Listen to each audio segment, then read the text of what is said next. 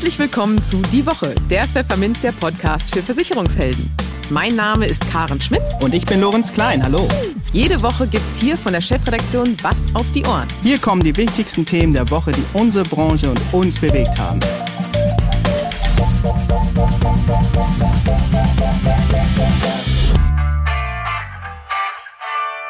Moin aus Hamburg und herzlich willkommen zu Folge 68 unseres Podcasts. Heute ist Freitag, der 26. November 2021. Und diese Themen haben wir heute für Sie. Wir sprachen mit Lars Herrmann, Bereichsleiter Analyse und Bewertung bei der Ratingagentur Assecurata, darüber, ob ein sogenannter Run-off von Lebensversicherungen den Kunden eher nutzt oder eher schadet. In den News der Woche geht es um den brandneuen Koalitionsvertrag der Ampelparteien, ob ungeimpfte ihre Krankenhausbehandlung selbst bezahlen sollen. Die Verbraucherschutzorganisation Bund der Versicherten streitet sich mit dem Online-Versicherer Lemonade und eine Studie zeigt, dass Beratungsqualität nicht von der Vergütungsform abhängt. Und für unser Schwerpunktthema für den Monat November, Makler im Wandel, fragen wir Versicherungsmakler Sven Nebenführ, warum er die Kommunikation über E-Mail ablehnt und was er von der Digitalisierung hält. Im Gespräch. Wenn Versicherungsgesellschaften in den sogenannten Run-off gehen, stellen sie das Neugeschäft ein und wickeln ihre bestehenden Verträge entweder intern ab oder überlassen dies externen Spezialisten, den sogenannten Run-off-Plattformen. Doch was hat der Kunde eigentlich davon, wenn sein Vertrag plötzlich an ganz anderer Stelle verwaltet wird? Was das dann mit der einst so stattlichen Rendite und wird der Service künftig auf ein Mindestmaß heruntergedampft? Was an diesen Vorurteilen dran ist, die auch in Maklerkreisen florieren, wollten wir von dem Run-of-Experten Lars Herrmann erfahren. Der Bereichsleiter Analyse und Bewertung bei der Ratingagentur Assecurata spricht jetzt mit uns über die Ergebnisse seiner kürzlich erschienenen Studie Run-off in der Lebensversicherung 2021. Hallo Lars Herrmann, viele Grüße nach Krefeld. Willkommen im Podcast. Ja, hallo Herr Klein, Dankeschön. Ich grüße Sie auch. Von dem Begriff Runoff haben wohl nur wenige Besitzer einer Lebensversicherung schon mal etwas gehört und auch einigen Maklern dürfte die Bedeutung nicht vollends klar sein. Daher zunächst die Frage, welche Varianten eines Runoff sind speziell im deutschen Versicherungsmarkt anzutreffen und was zeichnet diese konkret aus? Ja, ich glaube, das ist in der Tat wichtig, dass man äh, zu Beginn ein bisschen, ich sag mal, Begriffsklärung betreibt. Also Run-off bedeutet zunächst einmal nichts anderes, als äh, dass man kein Neugeschäft mehr betreibt. Äh, ich mache mal ein ganz unspektakuläres Beispiel. Stellen Sie sich eine, eine Garantiezinsgeneration vor, äh, aktuell 0,9 Prozent die ich aus rechtlichen Gründen als Versicherer nur noch bis Ende des Jahres dann auch betreiben darf, weil eben zum 1.1. abermals der Rechnungszins äh, abgesenkt wird auf 0,25 Prozent.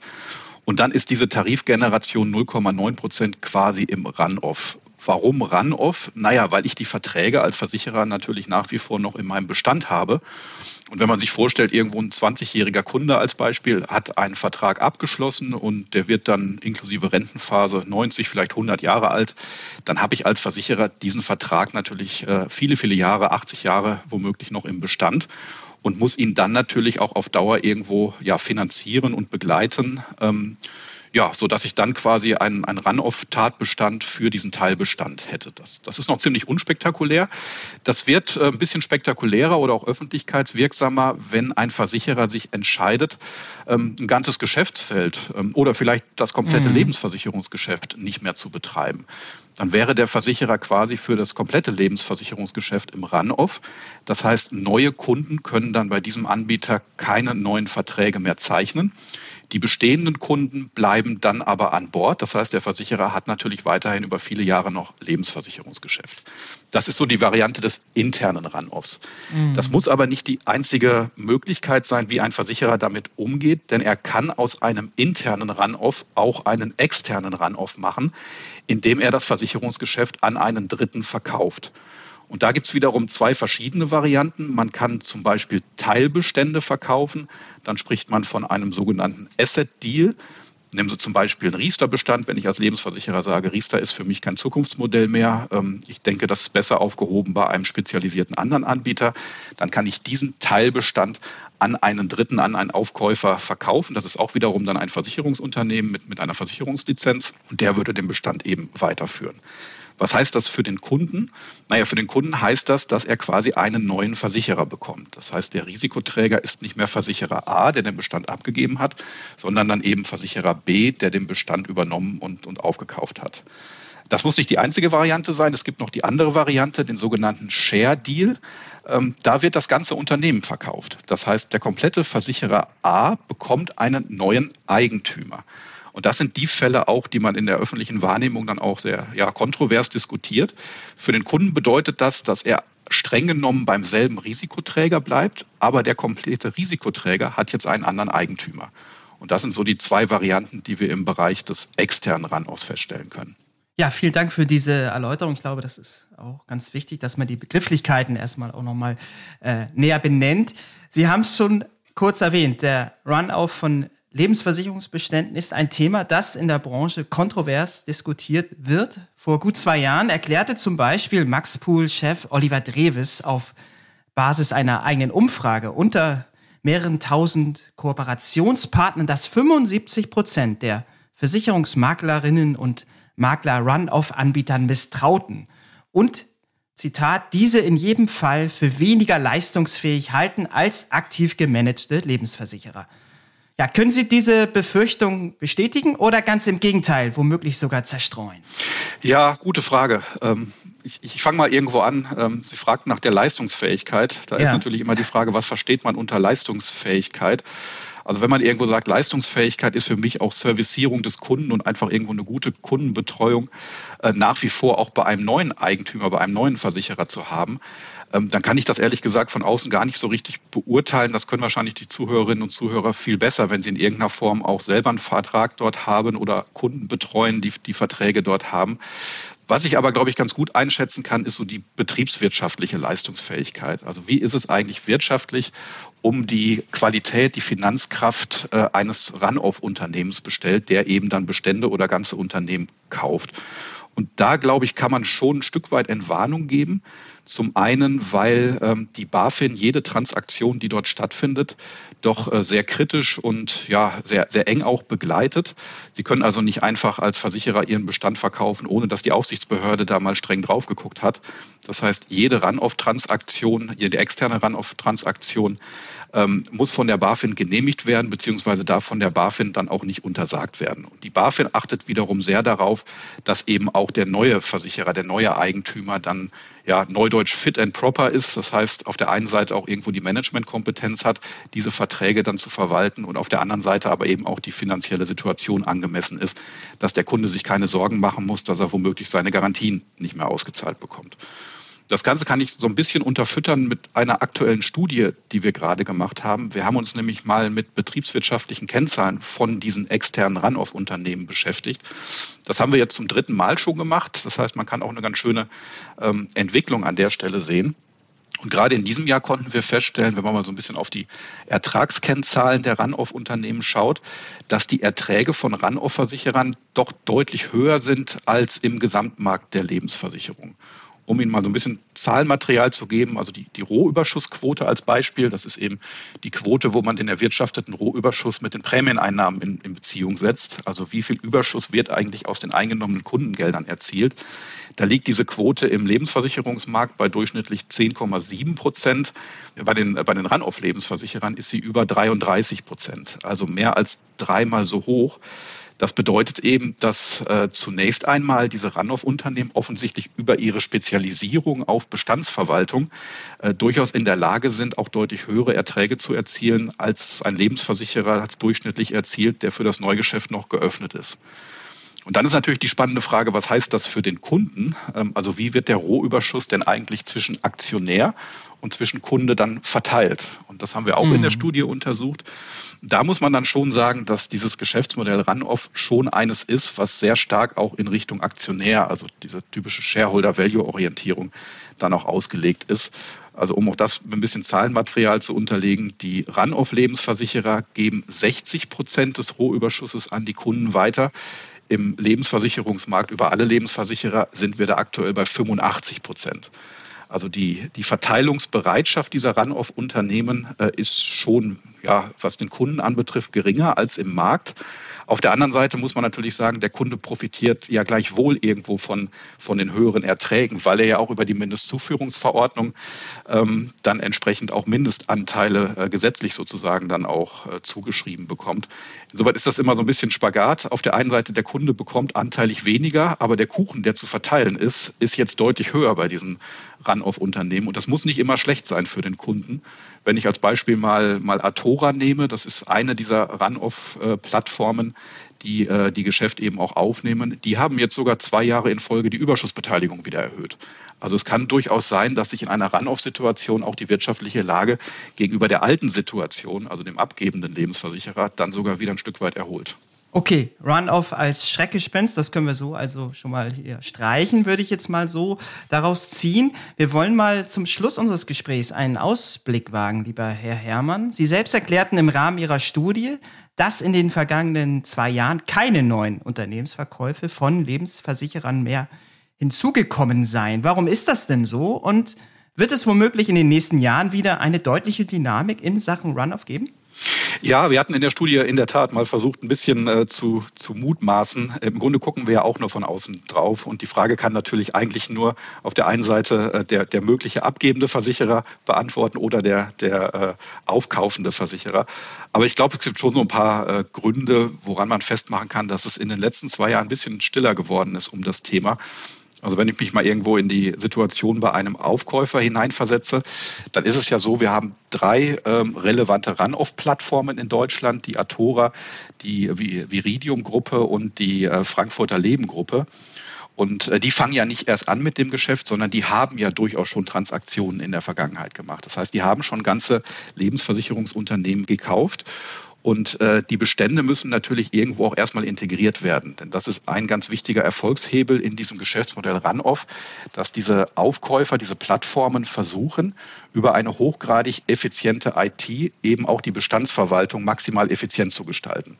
Denn sie müssen ja nicht mehr irgendwo Vertrieb, Marketing, Neugeschäft bedienen, sondern können sich ganz dann eben auf, auf technische Facetten und auf eine langfristige Kapitalanlage konzentrieren. Und genau diese technischen Facetten kosten natürlich Zeit. Wenn, wenn ich mal das Beispiel Viridium nehme, Viridium hat ja den ehemaligen Generali Leben Bestand übernommen, der jetzt umbenannt wurde, der Versicherer, der Risikoträger in Proxalto. Dann waren das weit über drei Millionen Verträge. Und diese drei Millionen Verträge kriegen Sie nicht von heute auf morgen in Ihre IT-Maschinen rein, sondern es sind hochgradig komplexe, auch langfristige Migrationsprojekte, die da stattfinden. Und die müssen natürlich erstmal verarbeitet werden. Das heißt, man kann nicht irgendwo alle paar Monate neue große Bestände kaufen. Das würde die, die IT überhaupt nicht mitmachen. Das ist, glaube ich, so ein Grund, ähm, den man so als limitierenden Faktor mit, mit reinnehmen kann. Und das Zweite ist natürlich ähm, die, die Frage, was für eine Art von Unternehmen oder Bestand kriege ich denn da eigentlich? Ähm, auf der einen Seite kann man mal so ein Beispiel nehmen. Ich nehme mal so einen reinen kleinen fondgebundenen Lebensversicherungsbestand, der wenig Garantien hat. Der ist natürlich wirtschaftlich relativ unkritisch, weil er eben nicht so vom Niedrigzinsumfeld betroffen betroffen ist. Wenn man aber mal einen sehr alten, traditionellen, garantielastigen Lebensversicherungsbestand dann irgendwo nimmt, äh, der birgt natürlich selber wiederum Risiken, weil auch der aufkaufende Lebensversicherer muss ja die alten Garantien, die können ja durchaus bis zu vier Prozent noch, noch betragen, muss er ja irgendwo auch weiterhin auf Dauer finanzieren. Und der agiert ja am selben Kapitalmarkt wie alle anderen auch. Das heißt, dieses wirtschaftliche Risiko muss natürlich irgendwo dann auch sich, sich in einem gewissen Kaufpreis dann niederschlagen. Und da kann ich mir schon vorstellen, dass das in diesen extremen Niedrigzinszeiten schwierig ist, dass man sich da einfach irgendwo auf einen, auf einen angemessenen Kaufpreis einigt, mit dem beide Seiten dann noch einverstanden sind. Und was ich mir dann auf Seiten der, der abgebenden Versicherer auch noch vorstellen kann, ist so ein bisschen die Sorge, Sie hatten es gerade angesprochen, es ist ja durchaus ja eine gewisse Kritik oder auch eine deutliche Kritik, kann man, kann man glaube ich sagen, an diesem Geschäftsmodell im Markt zu spüren, dass abgebende Versicherer auch die Sorge haben, dass das einfach schlecht für die eigene Reputation und fürs eigene Image ist und womöglich dann Vertriebspartner und Kunden irgendwo sagen, naja, mit so einem Versicherer, der, der das einmal gemacht hat, möchte ich auch in, in anderen Bereichen eigentlich kein Geschäft mehr machen. Und diese Sorge schwingt, glaube ich, immer irgendwo mit. Ähm, auf der anderen Seite, auch, auch das haben wir in der Studie untersucht, wenn man sich mal die Stornoquoten anschaut, ähm, ist Run-Off-Geschäft nicht Storno-anfälliger als jetzt fürs Neugeschäft geöffnetes Lebensversicherungsgeschäft. Ganz im Gegenteil. Also die Stornoquoten von Run-Off-Gesellschaften sind sogar deutlich geringer, als das äh, üblicherweise im Lebenmarkt so ähm, festzustellen ist. Also es ist nicht so, dass von heute auf morgen Ihnen alle Kunden weglaufen. Aber so die öffentliche Wahrnehmung ist natürlich schon ein Thema, mit dem man dann als, äh, als Lebensversicherer umgehen muss. Naja, und Sie hatten noch gefragt, wie geht das weiter? Ähm, ich, ich, persönlich glaube schon, dass, dass die Konsolidierung im Lebensversicherungsmarkt noch nicht am Ende ist. Ich glaube auch irgendwie so die, die Hoffnung, dass wir in absehbarer Zeit äh, massiv ansteigende Zinsen bekommen, die vielleicht doch wieder eine echte Zukunftsperspektive für klassisches Lebensversicherungsgeschäft dann, dann schaffen würden. Ich glaube, diese Hoffnung äh, hat, hat kein Versicherer mehr so richtig da haben wir auch irgendwo als Assekurator, wenn man so ein bisschen auf die volkswirtschaftlichen Daten schaut, im Moment keine Anhaltspunkte, dass es so sein wird.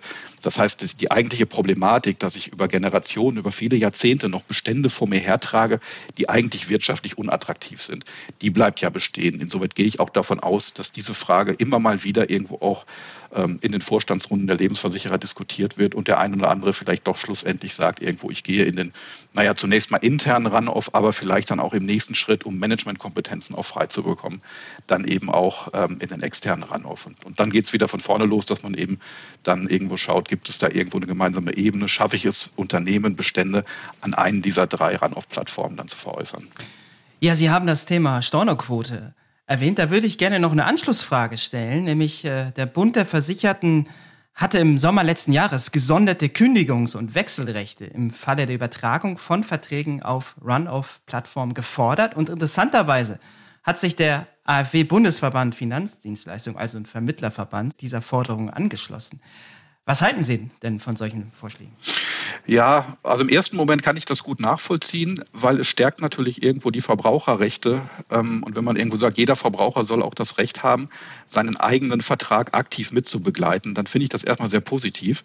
Ich glaube nur, das würde in der Praxis nicht funktionieren, weil stellen Sie sich mal vor, äh, jeder einzelne Kunde würde gefragt werden, äh, ob er mit diesem Run-off einverstanden ist und müsste gleichzeitig auch aktiv irgendwo rückantworten, ob er einverstanden ist oder nicht einverstanden ist. Äh, ich glaube, das überfordert viele Kunden und ich glaube auch viele Kunden wären gar nicht in der Lage und vielleicht auch gar nicht bereit, irgendwo zu reagieren, weil natürlich irgendwo der eigene Lebensversicherungsvertrag auch kein Thema ist, mit dem man sich jetzt tagtäglich beschäftigt und, und wo man jetzt irgendwo viele Problemanalyse mit betreibt. Das würde also bedeuten, wenn wirklich so eine Regelung käme, wo jeder einzelne Kunde dann zustimmen müsste, dann wäre aus meiner Sicht dieses ganze Geschäftsmodell Runoff nicht mehr möglich, weil es nach allem Ermessen irgendwo, glaube ich, nicht realistisch wäre, dass wirklich jeder einzelne Kunde dann sein Okay gibt. Und da muss man immer gucken, irgendwo zwischen, was ist irgendwo in der Theorie eine sinnvolle Verbraucherforderung und was ist in der anderen Seite auch irgendwo was, was, was in der Praxis dann auch gangbar ist. Das sagt Lars Hermann, Bereichsleiter Analyse und Bewertung bei Assecurata. Herzlichen Dank für das Gespräch. Gerne, vielen Dank. Die News der Woche. Die Ampel steht, verkündete ein sichtlich stolzer Olaf Scholz am Mittwochnachmittag in Berlin. Der SPD-Politiker, der wohl schon bald der nächste Kanzler Deutschlands sein wird, versprach bei der Präsentation des Koalitionsvertrags, dass das neue Ampelbündnis mehr Fortschritt wagen wolle und schloss damit an die berühmten Worte des früheren SPD-Kanzlers Willy Brandt, wir wollen mehr Demokratie wagen, an. Und auch FDP-Chef Christian Lindner gab sich staatsmännisch, als er feierlich erklärte, ein Bundesfinanzminister dient dem Land. Lindners Berufung zum obersten Kassenwart der Republik dürfte aber auch speziell Versicherungsvermittlern dienen. Zumindest deuten darauf erste Reaktionen aus der Branche hin, aus denen pure Erleichterung durchzuklingen scheint. Aber dazu kommen wir noch. Tatsächlich zeigt sich die Handschrift des FDP-Chefs vor allem daran, welche Ideen nicht in den 177 Seiten starken Koalitionsvertrag aufgenommen wurden. Forderungen von grünen Vertretern wie ein generelles Provisionsverbot oder eine Erweiterung der BaFin-Aufsicht auf 34F-Vermittler tauchen im Vertrag jedenfalls nicht auf. Auch findet sich kein Wort zu einem möglichen Provisionsdeckel. Und wer zum Beispiel die Schlagworte Honorarberatung, Provision oder Vermittler in die Suchfunktion eingibt, erhält im Dokument keinerlei Treffer. Insofern überrascht es nicht, wenn Vermittlerverbände den vorliegenden Vertrag nun in den höchsten Tönen loben. Wir freuen uns über die Einsicht der Koalitionäre, die großen Themen im Land anzugehen und sich nicht mit ideologisch getriebenen Zielen wie einem Provisionsverbot oder einer BaFin-Vermittleraufsicht zu beschäftigen, kommentierte Frank Rottenbacher, Vorstand des Bundesverbands Finanzdienstleistung AfW. Martin Klein, geschäftsführender Vorstand des Vermittlerverbandes Votum, freute sich ebenfalls, dass sich Maximalforderungen wie ein generelles Provisionsverbot, die BaFin-Aufsicht für 34F-Vermittler und anderer Unsinn, wie er sagte, nicht durchsetzen konnten. Der von vielen Seiten geforderte Pragmatismus hat gefruchtet, lobte Klein. Die Herausforderungen der kommenden Legislatur, insbesondere im Bereich der Reform der Altersvorsorge, sollten nun ohne ideologische Scheuklappen angegangen werden, forderte der Votum-Vorstand.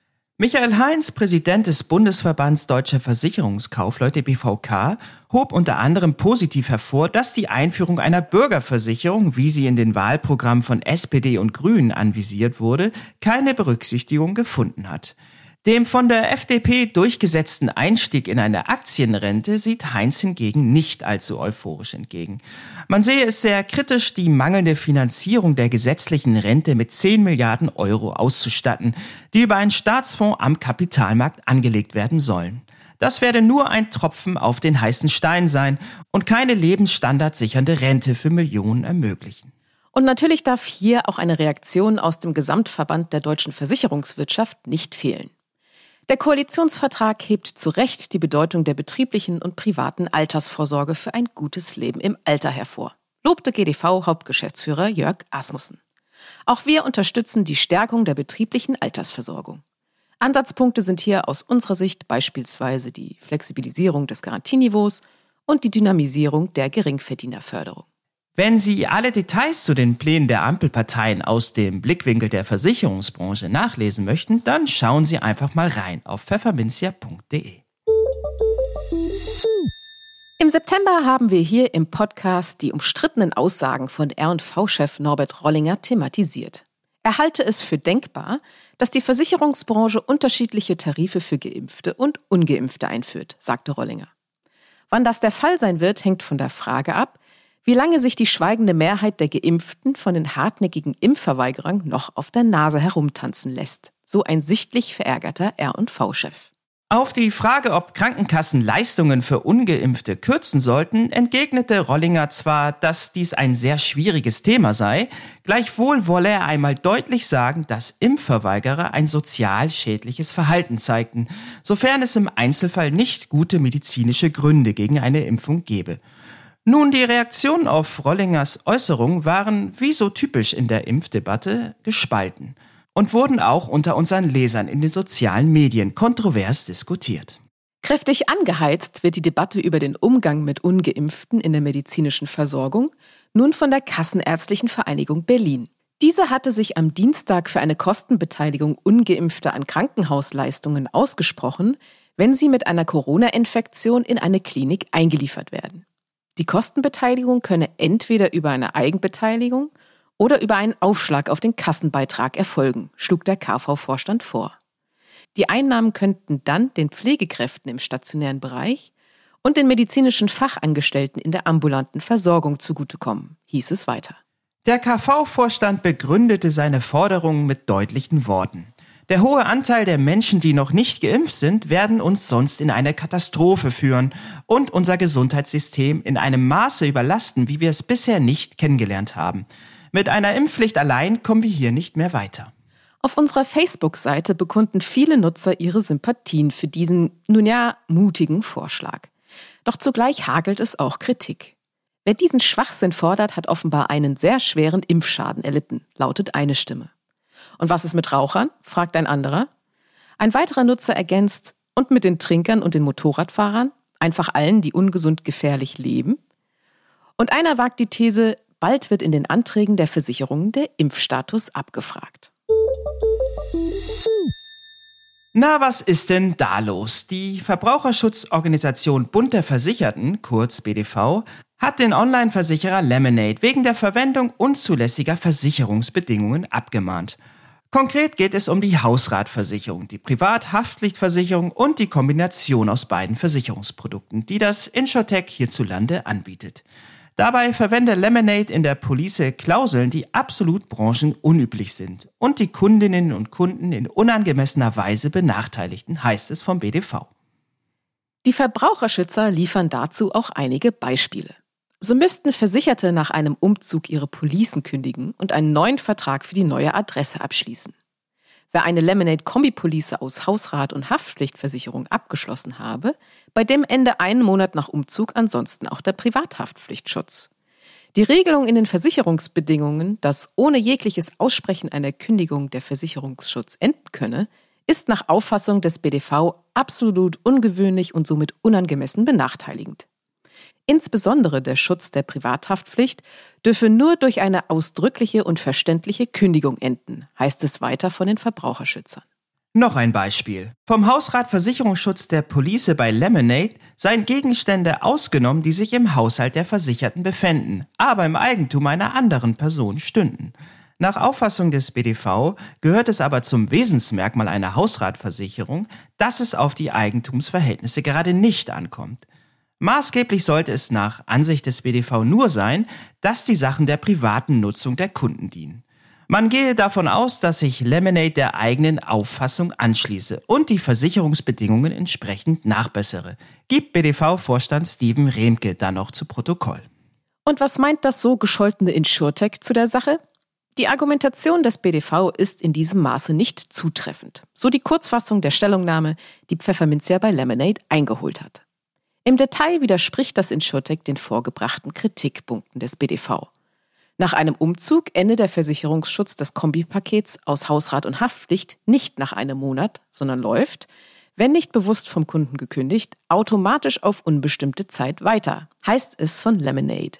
Die Formulierung in der Police, die der BDV bemängelt, beziehe sich ausschließlich auf den Hausratschutz, der in der Tat einen Monat nach dem Umzug endet. Zum Thema Gegenstände anderer in der Hausrat bringt Lemonade vor, dass nur Sachen, die sich Kunden geliehen hätten und die ihnen nicht gehörten, wie etwa ein Fahrrad, das man sich temporär von einer Freundin geliehen hat und in der eigenen Wohnung aufbewahrt, nicht unter den Hausratschutz fielen. Unsere Herangehensweise ist jedoch nicht branchenunüblich, betont der Online-Versicherer. Und weiter, wir möchten noch hinzufügen, dass der Ausschluss ganz klar in unserer Police dargelegt ist. Bei der Privathaftpflicht seien Schäden an Dingen, die dem Vermieter gehörten und die der Kunde mitmiete, unter der Kategorie Mietsachschäden abgedeckt. Abschließend führt das InsurTech aus, eines unserer Hauptziele ist die äußerste Transparenz gegenüber unseren Kunden. Dementsprechend haben wir auch unsere Versicherungsbedingungen der Police 2.0 so einfach und verständlich wie möglich gehalten. In diesem Punkt vertreten wir, soweit von unserer Seite aus bewusst, ähnliche Ansichten wie der BDV. Na, dann schauen wir mal, wie die Sache weitergeht. Wird die Qualität der Finanzberatung besser, wenn die Beratung und das Angebot von Finanzdienstleistungen voneinander getrennt werden? Dieser Frage widmet sich eine neue Studie des Deutschen Instituts für Vermögensbildung und Alterssicherung, kurz DIVA. Das eindeutige Ergebnis, die Form der Vergütung, Honorar- oder Vermittlungsprovision, hat keinen erkennbaren Einfluss auf die Zufriedenheit der Kunden. Unabhängig von dem Modell ist demnach eine große Mehrheit der Deutschen zufrieden oder sehr zufrieden. Die Werte liegen zwischen 52 und 70 Prozent mit der Qualität der Beratung. Für die beiden Studienautoren, die Professoren Michael Häuser von der Fachhochschule der Wirtschaft in Marburg und Matthias Behnken von der Fachhochschule Dortmund, steht daher fest, die immer wieder anzutreffende Behauptung, die Provisionsberatung übervorteile den Verbraucher, wird von letzteren so nicht gesehen und empfunden. Ein weiteres Ergebnis der Studie, Kunden von freien Vermögens- und Finanzberatern weisen jeweils die beste Ausstattung mit Versicherung, Fonds und Aktien auf. Am schlechtesten versorgt seien dagegen alle, die auf jegliche Beratung verzichteten. Unausgewogen seien die Portfolios auch bei den Kunden, die sich nur von einzelnen Produktanbietern oder von Verbraucherschutzeinrichtungen beraten ließen. Häuser und Binken zufolge ist die Provisionsberatung auch sozial ausgewogener als die Honorarberatung. Denn Beispiele aus dem europäischen Ausland belegten, dass weniger vermögende Kunden auch weniger Honorarberatung in Anspruch nehmen und in der Folge schlechter mit vermögensbildenden und Altersvorsorgeprodukten ausgestattet seien. Das kann im Rentenalter dazu führen, dass staatliche Sozialleistungen in Anspruch genommen werden müssen, so die Studienautoren. Kunden wollen frei zwischen Provisions- und Honorarberatung wählen können. Und diesen Wunsch sollte die Politik auch als Maßstab heranziehen. So das Fazit der Studie. Das Schwerpunktthema. Die meisten Menschen kommunizieren in ihrem Geschäftsalltag über E-Mails. Versicherungsmakler Sven Nebenführ tut das nicht. Und das hat auch seine Gründe, wie er uns im gleich folgenden Interview verrät. Dabei geht er auch darauf ein, wie er Kunden diesbezüglich abholt, warum die Digitalisierung quasi die beste Sekretärin ist und inwiefern digitale Prozesse den Unternehmenswert steigern. Aber hören Sie doch einfach selbst. Hallo, Herr Nebenführ, und ganz herzlich willkommen bei uns im Podcast. Ja, vielen Dank für die Einladung. Ich freue mich, hier zu sein und mit Ihnen gemeinsam den Podcast aufzunehmen. Wir haben ähm, auch noch im November jetzt, das ist die letzte Folge im November, das Thema Makler im Wandel als Schwerpunktthema. Ein sehr spannendes Thema. Und da widmen wir uns heute mal dem Thema Kommunikation. Denn für viele Geschäftsleute und auch für Maklerinnen und Makler ist ja die E-Mail, das kann man glaube ich so sagen, das Kommunikationsmittel der Wahl. Da läuft wahrscheinlich so 90 Prozent der Kommunikation drüber. Sie halten da ja gar nicht wirklich was von. Ähm, warum denn nicht? Nun, also wenn man dem, ich fange mal ein bisschen andersrum an, wenn man so den ein oder anderen Ausführungen ähm, in verschiedenen Facebook-Gruppen oder anderen äh, öffentlichen Netzwerken folgt, dann ist den Maklern doch der persönliche Kontakt zum Kunden extrem wichtig. Und das ist doch das, was uns unterscheidet und warum äh, viele keine Digitalisierung wünschen, weil sie sagen, ach, das kann man digital gar nicht abbilden. Und warum schicke ich dann E-Mails? Warum telefoniere ich nicht mit dem Kunden? Warum spreche ich nicht mit ihm, wenn ich doch auf den persönlichen Kontakt so viel Wert lege? Und deswegen bin ich der Meinung, man sollte wesentlich mehr von dem Bereich E-Mail, was meiner Meinung nach ein großer Zeitfresser ist, hin zu einem persönlichen Gespräch am Telefon oder am Bildschirm oder auch am Tisch wieder zurückkommen. Also das, was uns ausmacht, die Empathie, die wir rüberbringen, die uns wichtig macht, die uns ausmacht, warum der Kunde unser Kunde ist, das kann man doch tatsächlich nicht über E-Mail, finde ich.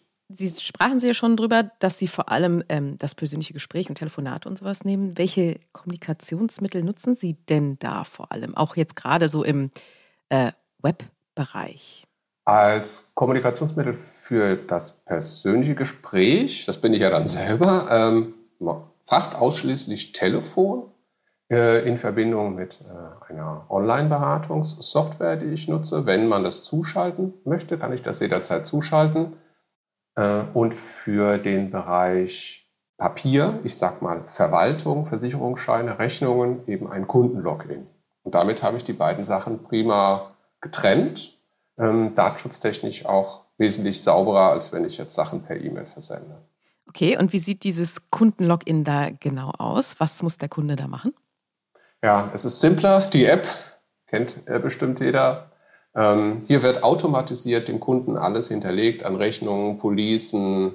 Ich kann dort Historieneinträge erzeugen. Sieht zum Beispiel so aus, dass ich dort, wenn ich ein Gespräch mit dem Kunden führen möchte, dann ähm, veranlasse ich einen kurzen äh, Historieneintrag und das ist der, die einzige Ausnahme, wo E-Mail wirklich Sinn macht, das sind Push-Nachrichten, also die Kunden einfach, wie wir es von der Bank aus kennen, zu informieren. Es wurde ein neuer Kontoauszug hinterlegt, wenn du Lust hast, guck mal rein. Da kennen wir das alle im Online-Banking. Ja, die Banken machen alle zu. Warum?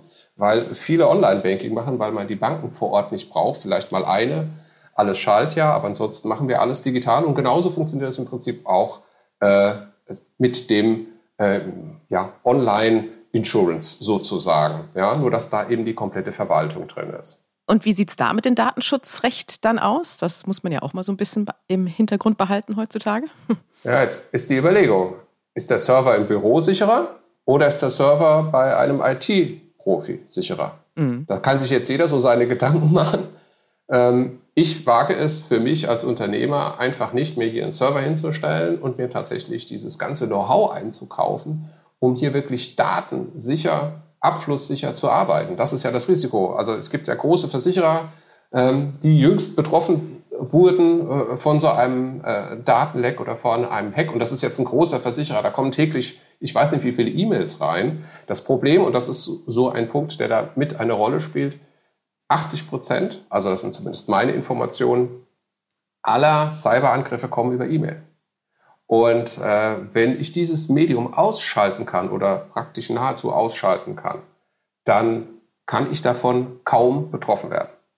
Okay, ist es denn aber für die Kunden nicht auch ein bisschen eine Umstellung, weil ja auch bei vielen Kunden wahrscheinlich viel über E-Mail läuft? Ist das, braucht man da erstmal so ein bisschen, brauchen die da erstmal ein bisschen Gewöhnungszeit, wenn sie dann mit ihnen kommunizieren? Äh, ja, tatsächlich ist es so, dass ich äh, für Neukunden ein Vorgespräch führe. Da erkläre ich, wie ich arbeite. Also Kunden können bei mir ein Vorgespräch buchen oder müssen bei mir ein Vorgespräch buchen, wenn sie Interesse haben, mit mir zusammenzuarbeiten. Und dort erkläre ich den Kommunikationsablauf. Also, wie läuft es mit den Formularen? Wie läuft das mit der kompletten Verwaltung? Äh, gibt es noch Papieranträge? Wie ist das, wenn der Kunde mit mir Kontakt haben will? Und ich habe ja eine Alternative.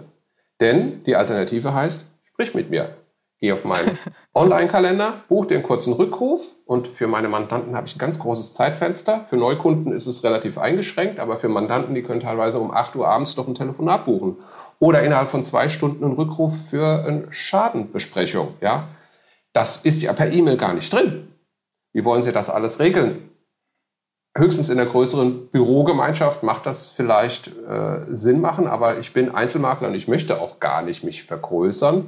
Also muss ich oder denke ich, dass es der einzige Weg ist, durch Digitalisierung Prozesse, die, Sek die Sekretärin oder der Sekretär ist sozusagen die Digitalisierung, nimmt mir also alles ab. Also sehen Sie in der Digitalisierung eigentlich auch so einen wichtigen äh, ja, Zukunftsfaktor, würde ich sagen, für den, für den Vermittlermarkt allgemein auch? Das müssen, müssen da die Kollegen und Kolleginnen auch ein bisschen mehr tun, Ihrer Ansicht nach? Äh, ja, ich sag's mal andersrum. Ist, Sie haben ein, führen ein Unternehmen.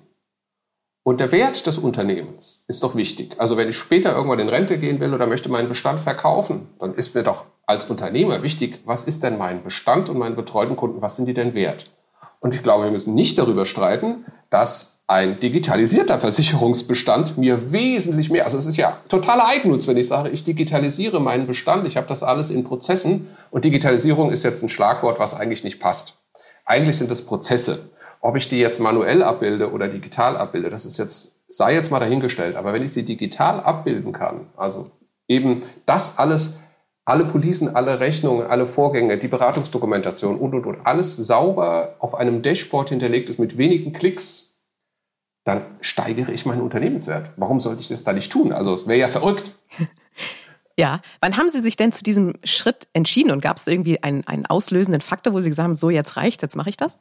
Ja, also ich bin in der Branche seit 1991, ähm, bin bekannt als äh, Rechtsschutzprofi oder Rechtsschutzexperte, weil ich bei, der, bei zwei großen Rechtsschutzversicherungen 20 Jahre lang, äh, gute 20 Jahre gearbeitet habe, fast 25 sogar insgesamt. Und habe mir am Ende, also das ist jetzt sechs Jahre her, überlegt, Mensch, war das noch toll 1991. Hey, da bist du raus, hast so ein DIN A5-Blättchen gehabt, das war der Antrag hast du auf der Motorhaube, Mensch, brauchst du noch einen Verkehrsrechtsschutz, zack, hast du ausgefüllt, hast den Antrag, hast die Anträge eine Woche gesammelt und hast du weggeschickt. Das war die ganze Dokumentation, das war die ganze Verwaltung, Anträge ausfüllen, wegschicken. Und du hast also 90 Prozent tatsächlich mit den Kunden zusammengearbeitet und 10 Prozent war die Verwaltung. Und ich glaube, wir wissen alle, wer, wer, das schon länger macht, dass dieser Anteil dieser Verwaltung, also Datenschutz, wir haben ja das Thema, was wir alles so machen, was ja GWG und was es alles für gesetzliche Grundlagen gibt, äh, dieser Verwaltungsanteil ist ja immer mehr und mehr gestiegen und der Anteil Kundenkontakt ist immer mehr und mehr gesunken. Und da war meine Absicht, dass ich gesagt habe, so, jetzt höre ich auf, jetzt wechsle ich die Seiten. Ich arbeite als Makler für den Kunden, nicht mehr für die Versicherung. Und wenn ich das mache, dann möchte ich mein Unternehmen, meine Marke bilden und ich möchte als digitaler Nomade arbeiten können. Das heißt, ich möchte an jedem Ort dieser Welt arbeiten. Äh, ob zu Hause, ob weiß ich nicht, im Urlaub und ich möchte über meine Arbeitszeit bestimmen. Das war so äh, das Wichtigste und äh, ich hasse Verwaltung. Also ich finde das, äh, wenn man das nicht unbedingt haben muss und kann das abgeben, das kennen wir bestimmt Steuerberater, äh, der macht seine Sachen ja. super. Das gebe ich dorthin. Äh, es gibt welche, die haben einen Telefondienst gebucht, der irgendwo sitzt, der dann die An Gespräche entgegennimmt. Also wir, wir lagern ja andere Sachen aus. Und für mich war wichtig, ähm, dass ich äh, das Ganze digital so super, also in Prozesse packen kann, dass ich das auf jeden Fall auf lange Sicht auch alleine machen kann. Also weil ich möchte keine Angestellten. Ich habe das alles sozusagen outgesourced, wenn man das so will. Digitalisierung ist ja ein, nichts anderes wie ein Outsourcing an, an Profis. Mehr ja. ist es ja nicht. Ja. Ähm, Sie sagten ja eben auch schon Stichwort Papierantrag. Hm, Ein Vorteil natürlich, wenn man alles digital macht, ist ja auch, dass man äh, Papier unter anderem spart. Ähm, war denn auch das Thema Nachhaltigkeit so ein bisschen ein Faktor dabei, dass Sie gesagt haben, ich möchte auch möglichst wenig mit Papieranträgen und so weiter arbeiten?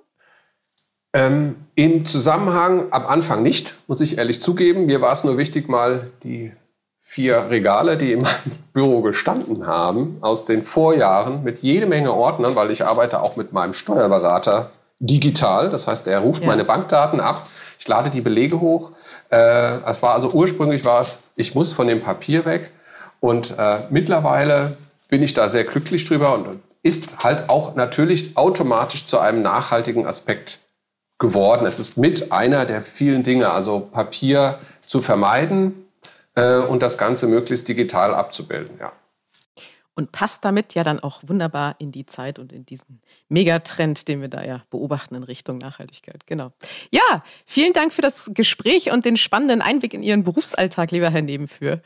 Ja, sehr gerne. Hat mir sehr viel Spaß gemacht. Lässt sich wiederholen. Gerne ein anderes Thema. Genau, machen wir. Danke. Und das war es schon mit Folge 68 unseres Podcasts. Haben Sie Feedback, dann schreiben Sie uns dieses gerne unter redaktion.pfefferminzia.de. Ansonsten hören wir uns am kommenden Freitag wieder. Bis dahin gilt wie immer, bleiben Sie gesund, genießen Sie das Wochenende und kommen Sie gut in die neue Woche.